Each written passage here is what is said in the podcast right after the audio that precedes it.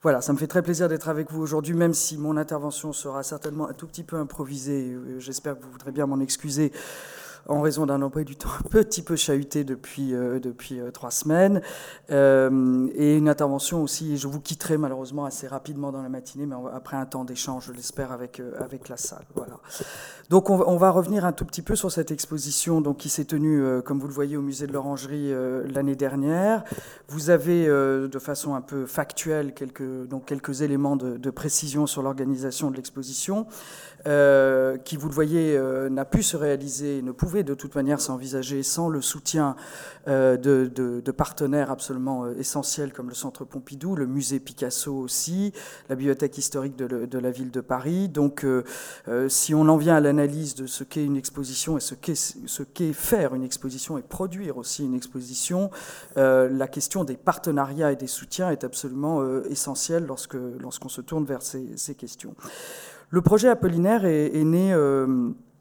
au moment en fait de ma nomination à la direction de l'Orangerie, donc en, janvier 2014. J'ai, parmi les, sujets que j'ai proposés à Guy Cocheval, qui présidait alors l'établissement public, je lui ai tout de suite parlé d'Apollinaire parce que c'est d'abord une vieille passion personnelle. Et oui, le plaisir et l'intérêt personnel comptent beaucoup. Et il y a une part subjective dans, dans ce que nous faisons. Et nous devons, je pense, euh, tout à fait l'assumer. Euh, mais plus globalement, euh, je m'intéresse et je, depuis, depuis longtemps à ces questions de rapport entre littérature, poésie et, les arts plastiques, pour, pour faire simple. Et, notamment parce qu'étant plutôt spécialiste de la seconde moitié du 19e siècle et des tout débuts du 20e siècle,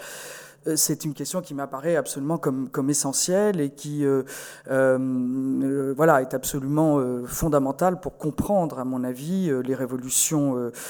plastiques, artistiques, esthétiques de, de, ces périodes. à mon sens, on ne peut pas séparer ce qui se joue dans les arts plastiques de ce qui s'est joué en littérature, en poésie. et donc, pour moi, c'est une, voilà, vieille obsession et un vieux fil conducteur de, de lecture de cette de cette période. Deuxième, euh, deuxième excuse pour parler d'Apollinaire à l'Orangerie, c'est évidemment le rapport avec euh, Paul Guillaume. Paul Guillaume qui est un des héros de la maison, évidemment, puisque la collection Walter Guillaume est, vous le savez, euh, accueillie depuis, depuis l'acquisition par l'État au musée de, de l'Orangerie, et que Paul Guillaume, donc, a été très proche donc d'Apollinaire, qu'Apollinaire a même guidé, on peut dire, Paul Guillaume dans son éducation artistique et, littéraire, qu'il a été une sorte de directeur artistique euh, plus ou moins euh, officiel euh, de sa galerie, et qui avait là donc des questions qui me paraissaient très importantes, des enjeux à la fois liés évidemment au marché de l'art, à l'histoire du goût, à la question évidemment de la découverte et de la promotion des arts extra-européens dans leur lien avec les, les, les, révolutions plastiques et l'avant-garde en quelque sorte du début du XXe siècle. Bon, tout ça, ça faisait quand même un, terreau extrêmement riche, beaucoup de questions euh, à poser. Donc j'ai eu la bonne fortune que, Guy euh, accepte immédiatement le, projet et on, s'est donc euh, lancé dans cette, dans cette aventure apollinaire avec quelques... Alors j'avais moi quelques, quelques idées, je ne suis absolument pas spécialiste d'Apollinaire, soyons clairs, je ne prétends pas du tout comme une spécialiste d'Apollinaire, mais je, je, souhaitais réunir une équipe, un comité scientifique autour de moi pour, euh, pour, euh, pour essayer de concevoir une exposition qui ne soit ni une exposition littéraire sur Apollinaire, euh, poète ou écrivain, et même critique d'art en tant que tel, si vous voulez. Je ne voulais pas non plus faire une exposition biographique, qui était aussi l'un des autres pièges, à mon avis, possibles de l'exercice. Je voulais vraiment repartir du, du regard, effectivement, d'Apollinaire sur les arts de son temps et repartir de cet éclectisme d'un certain point de vue qu'on lui a tant reproché, puisqu'au fond,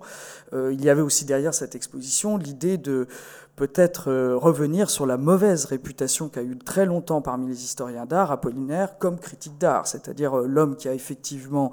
euh, absolument vu l'essentiel de ce qui se jouait, les artistes les plus importants et des révolutions plastiques les plus importantes de, son temps, mais qui s'est aussi perdu ou noyé dans, des,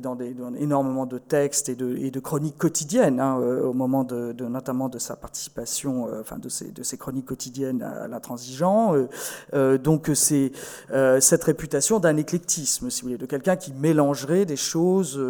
à la fois très importantes et des artistes plus secondaires et qui n'aurait pas forcément fait la distinction entre ce qui était essentiel et ce qui ne l'était pas.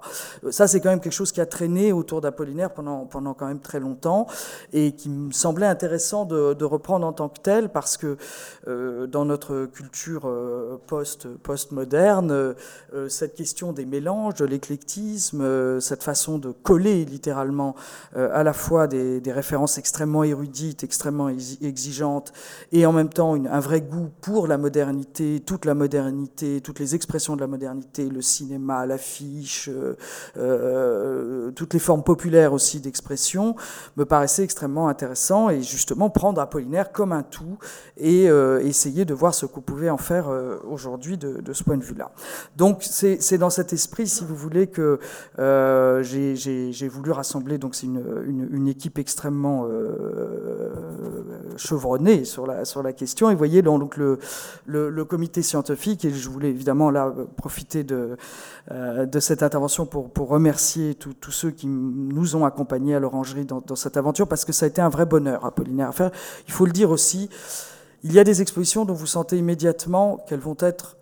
un bonheur, qu'elles vont être heureuses. Ça a été le cas d'Apollinaire. Dès la première réunion euh, de notre comité scientifique, il y a eu un plaisir à échanger, un partage de, de l'information, des points de vue qui me laissait entendre que on, on, on, on, touchait à quelque chose de juste, que c'était en tout cas la bonne équipe, et qu'on allait arriver à faire une exposition qui me semblait euh, en tout cas intéressante et, et satisfaisante. Et ça, euh, ça n'arrive pas toujours, il faut le dire. Il y a des projets moins heureux qui sont parfois plus difficiles à mener. Il y en a même qui ne comptent même pas quelquefois jusqu'au bout. Euh, ça n'était évidemment pas le cas d'Apollinaire. Je voulais particulièrement saluer évidemment euh, nos amis du musée Picasso, Laurence Campa, bien sûr, parce que c'est, vous le savez, la grande biographe d'Apollinaire et que sa biographie de référence, hein, qui est parue il y a maintenant 4-5 ans chez Gallimard, a été aussi un des éléments de décision qui m'ont poussé à reprendre la question apollinaire parce qu'il y avait une actualité euh, scientifique de, de, grande qualité. Euh, saluer bien sûr euh, Maureen Murphy qui a beaucoup apporté à, l'exposition sur la, question justement des arts extra-européens, et Peter Reed qui est un, admirable connaisseur d'abord de la littérature française et notamment des liens Picasso, Picasso Apollinaire, et qui a été d'une très très grande générosité intellectuelle et scientifique pendant toute la préparation de, de ce projet. Donc vous voyez une assez grosse équipe. Bon, euh, et ça, c'était un. On se réunissait, si vous voulez, si on parle de méthodologie, de préparation d'une exposition, on se réunissait à peu près toutes les six semaines, toutes les, au début, euh, c'était relativement serré, euh, avec vraiment un, un, souci de construire l'exposition ensemble, de construire euh, le parcours de l'exposition, les thématiques, puisque je vous l'ai dit, on n'a pas choisi un fil strictement chronologique, euh, qu'on ne voulait pas faire une exposition sur tout Apollinaire, et ce, certainement pas une exposition littéraire, ça n'est pas le le rôle d'un musée comme, euh, comme l'Orangerie. Donc il fallait construire les thématiques et, une approche euh, euh, bon, qui puisse tenir aussi dans les contraintes spatiales de l'Orangerie, c'est-à-dire un espace d'exposition temporaire qui est à peu près de 500 mètres carrés, auquel on a adjoint, si vous avez visité l'exposition, la salle qui est actuellement, enfin qui est généralement consacrée à l'accrochage, à présentation de soutines, et une, une partie d'entrée dans, la, dans la galerie Paul Guillaume. donc on a, on était sur, je ne sais pas, 650 50 mètres carrés, 700 mètres carrés euh, pour, pour l'exposition, ce qui est grand euh, pour, l'orangerie, mais le sujet l'imposait. C'est aussi, je le signale, un budget conséquent de production qui a été supporté par l'établissement public seul, puisque nous n'avions pas de partenaire, pas d'autre étape de l'exposition. Donc avec un vrai choix politique, si je puis dire, de la part de, évidemment de l'établissement et de sa présidence, qui est de dire voilà, on, produit une exposition euh, ambitieuse autour d'un sujet dont on ne sait pas. Et là, euh, pour Apollinaire, on pouvait pas prévoir que l'exposition rencontrerait un, succès aussi, euh, euh, aussi important. Il y, a, eu plus de près, près de, de 250 000 visiteurs, 200, 230 000, j'exagère un peu, mais c'est quand même considérable pour une exposition sur un, sur un sujet de ce type. Et, donc c'est un vrai, euh, voilà, un vrai choix, et c'est des choses qu'il faut, qu'il faut rappeler et, souligner. Je voulais aussi dire un mot de la scénographie. On va revenir sur les images de l'exposition. Euh, pour moi, une question très très importante, une question délicate aujourd'hui dans toutes les problématiques qui tournent autour des expositions. Y a-t-il trop de scénographie? Euh, euh, Faut-il supprimer les scénographes? Enfin bon, il y, a, y, a, des débats assez, parfois assez violents et drôles, il faut bien le dire, sur cette question. Mais il m'apparaissait absolument nécessaire que nous soyons accompagnés par un, un scénographe qui comprenne notre ambition, qui puisse être à l'aise dans une expression très pluridisciplinaire, et ça n'est pas chose aisée, que de traiter un espace qui va présenter euh, de la peinture, euh, des arts graphiques, des éléments euh, littéraires, des, manuscrits, des livres, quelques éléments de médiation aussi, puisqu'il y avait quelques, quelques numérisations aussi présentes dans, dans, l'exposition. Enfin, il y, avait, il y avait pour moi un très gros enjeu muséographique. Et dans le cas du, de l'établissement public d'Orsay de l'Orangerie, nous procédons toujours à un concours de scénographie pour les expositions. Donc on publie tout simplement, on fait un appel la candidature euh, et on retient, généralement, on, retient trois scénographes dans une phase finale, une sorte de shortlist, si vous voulez. Et euh, de ces trois, tous ces trois noms retenus, euh, nous choisissons le, candidat qui nous paraît répondre le plus, de façon la plus pertinente à la question. Et c'est Martin Michel, donc, qui, a remporté ce, concours, avec qui d'ailleurs nous, sommes à nouveau, en, travaillons à nouveau pour l'orangerie pour cet automne autour d'un sujet autour de Dada et des arts extra-européens.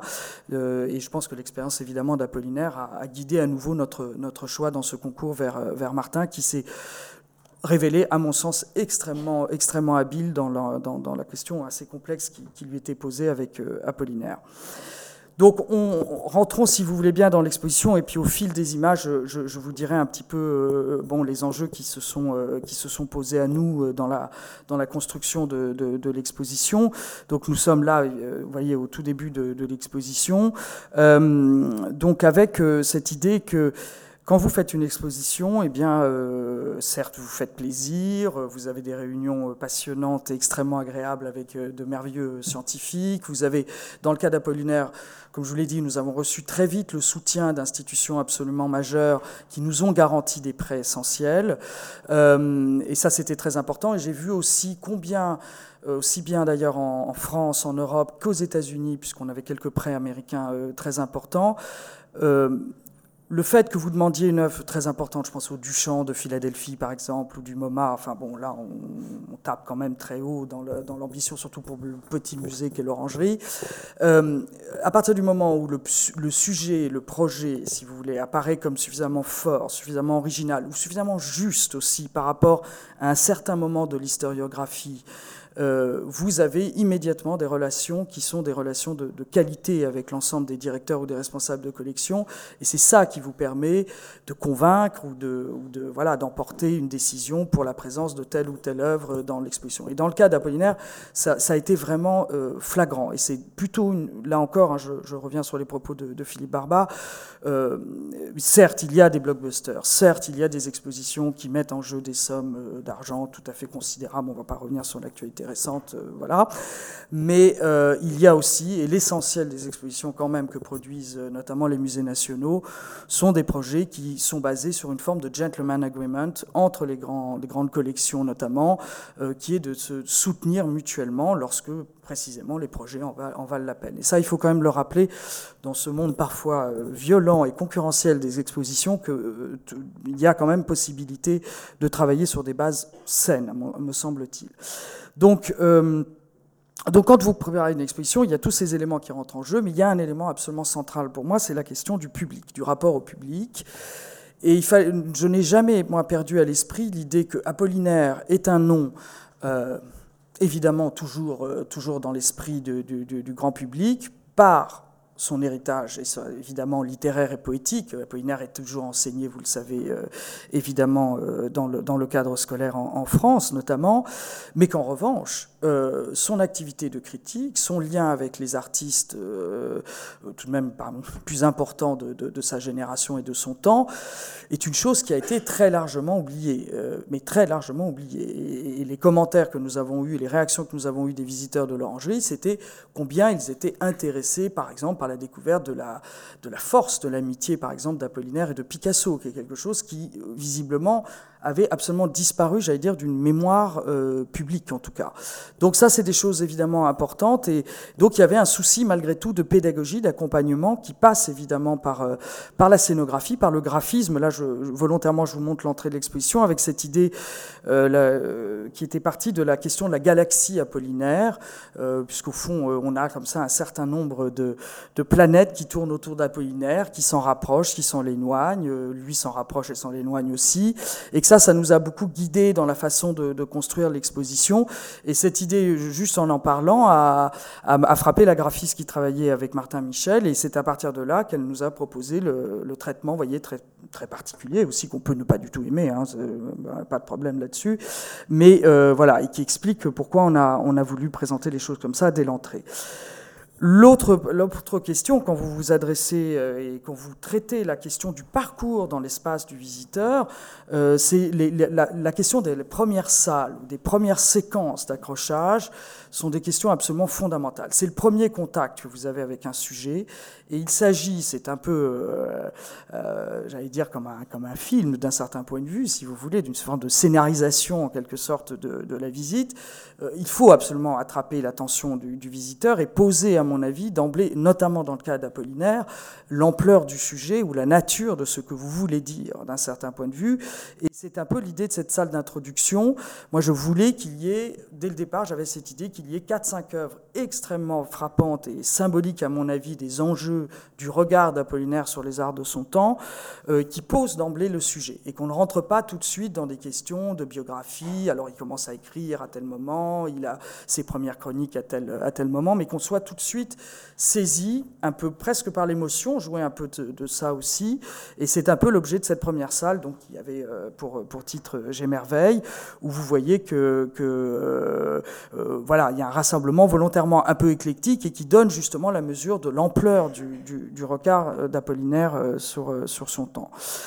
voilà, donc quelques, photos plus, rapprochées qui vous montrent un peu cette, question du mélange des genres, si je puis dire, des techniques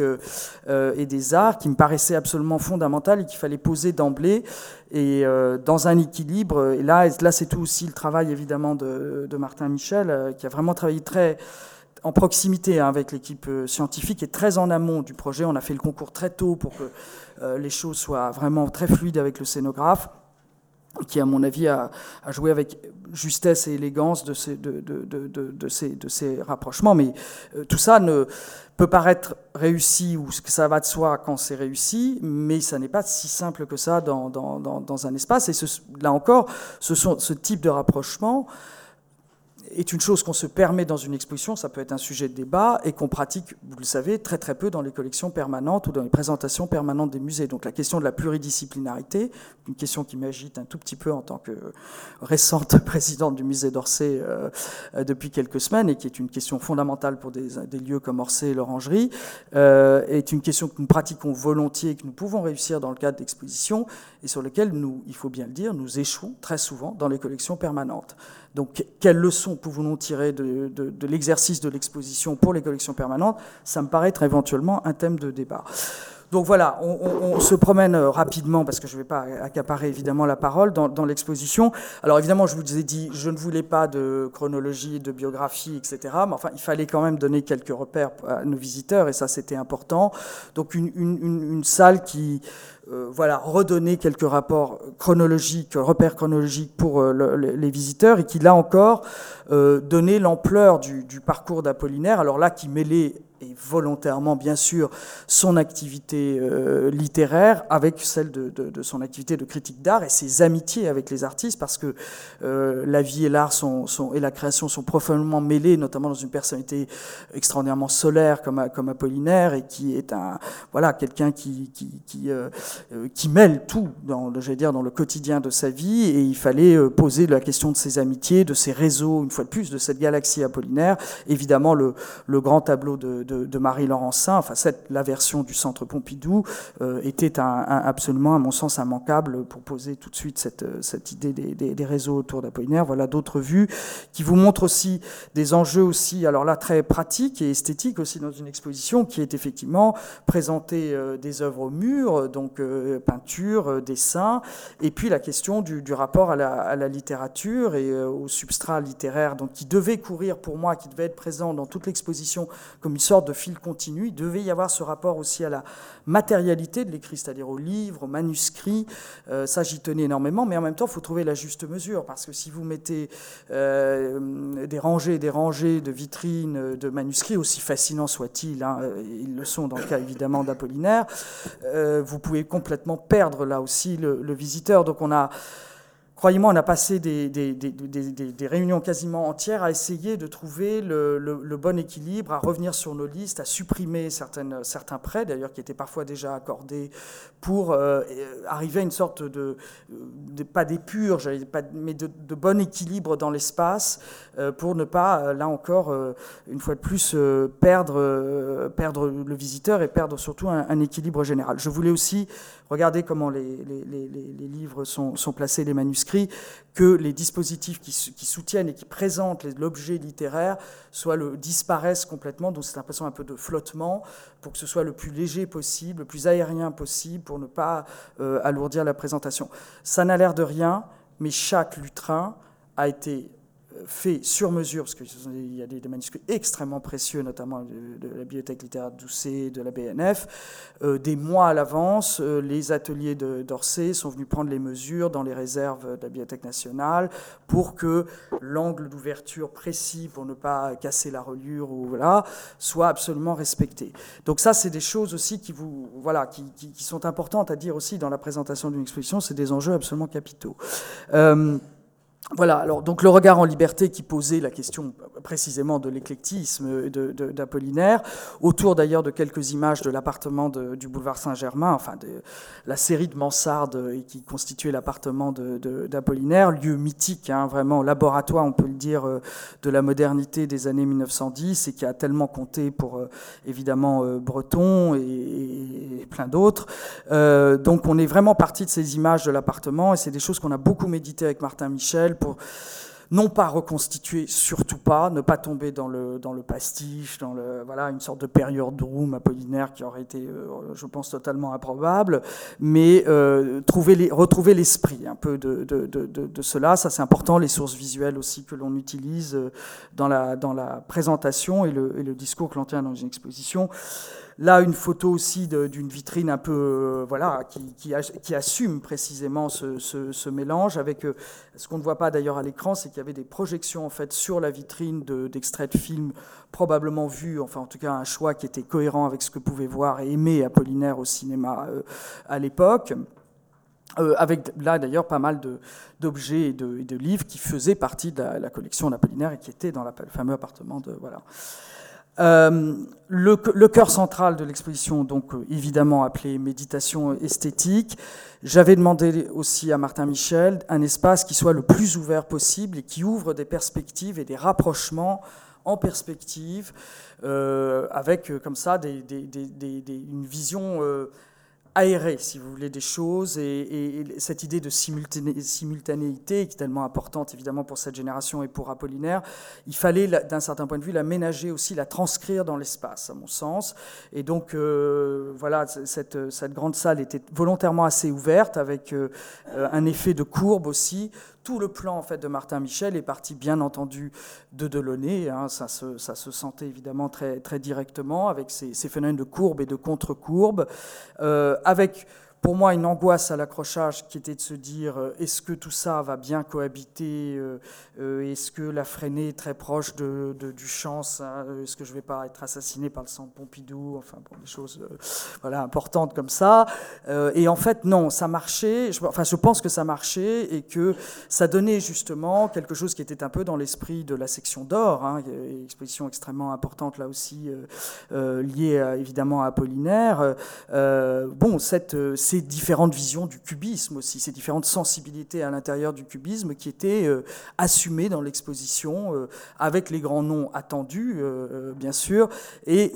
des, noms plus oubliés aujourd'hui. Et je pense que c'était une des vertus de l'exposition que d'aller que justement montrer ces, ces artistes qu'on ne montre plus beaucoup, qu'on ne regarde plus beaucoup, et qui tenait pas si mal la route euh, finalement. Donc euh, c'était une, petite satisfaction aussi que d'avoir euh, vu ce voilà voilà la fameuse courbe qui était ma, grande angoisse d'accrochage, je dois dire jusqu'au bout, parce qu'en plus vous savez les tableaux arrivent au, fur et à mesure. On a fait, fait un plan d'accrochage, mais vous n'accrochez évidemment jamais tout en même temps. Donc vous travaillez avec ce qu'on appelle très joliment des fantômes. Mais bon, une fois que vous retirez les fantômes, vous avez les vrais tableaux, vous avez parfois de mauvaises surprises. Donc euh, voilà, voilà l'autre partie de la salle. Évidemment, point très important, Apollinaire et Picasso. Là, nous avons bénéficié du, soutien de, nos amis du musée Picasso. Euh, donc là, euh, là aussi, des, éléments, vous voyez, encore de disposition dans l'espace qui, mêlent évidemment euh, euh, des éléments très importants, les fameuses têtes ibériques, l'oiseau du Bénin, enfin bon, de, tout élément iconique de la relation évidemment Apollinaire-Picasso, et puis quelques éléments d'archives, je ne sais pas si on les reverra de plus près, voilà, à nouveau les, les têtes ibériques. Euh, et puis cette avant-dernière section, donc l'horloge de demain, qui était plutôt consacrée, là, qui faisait un peu une sorte de boucle chronologique, au lien d'Apollinaire avec euh, donc euh, la génération suivante, avec euh, une sorte de passage de relais, si on veut dire symbolique, vers la génération surréaliste tout en disant aussi que euh, ce passage de relais, il n'est pas aussi évident que ça, il est même parfois très contesté. Euh, Apollinaire est loin d'avoir été euh, revendiqué par cette génération de, façon systématique, ça a été compliqué. bon, mais peu importe, il fallait poser le fait que Apollinaire, notamment dans les années de guerre, hein, avant et après sa, sa, blessure, est un personnage absolument central et qu'autour des calligrammes notamment et des mamelles de Tirésia se jouent là des choses très importantes pour lesquelles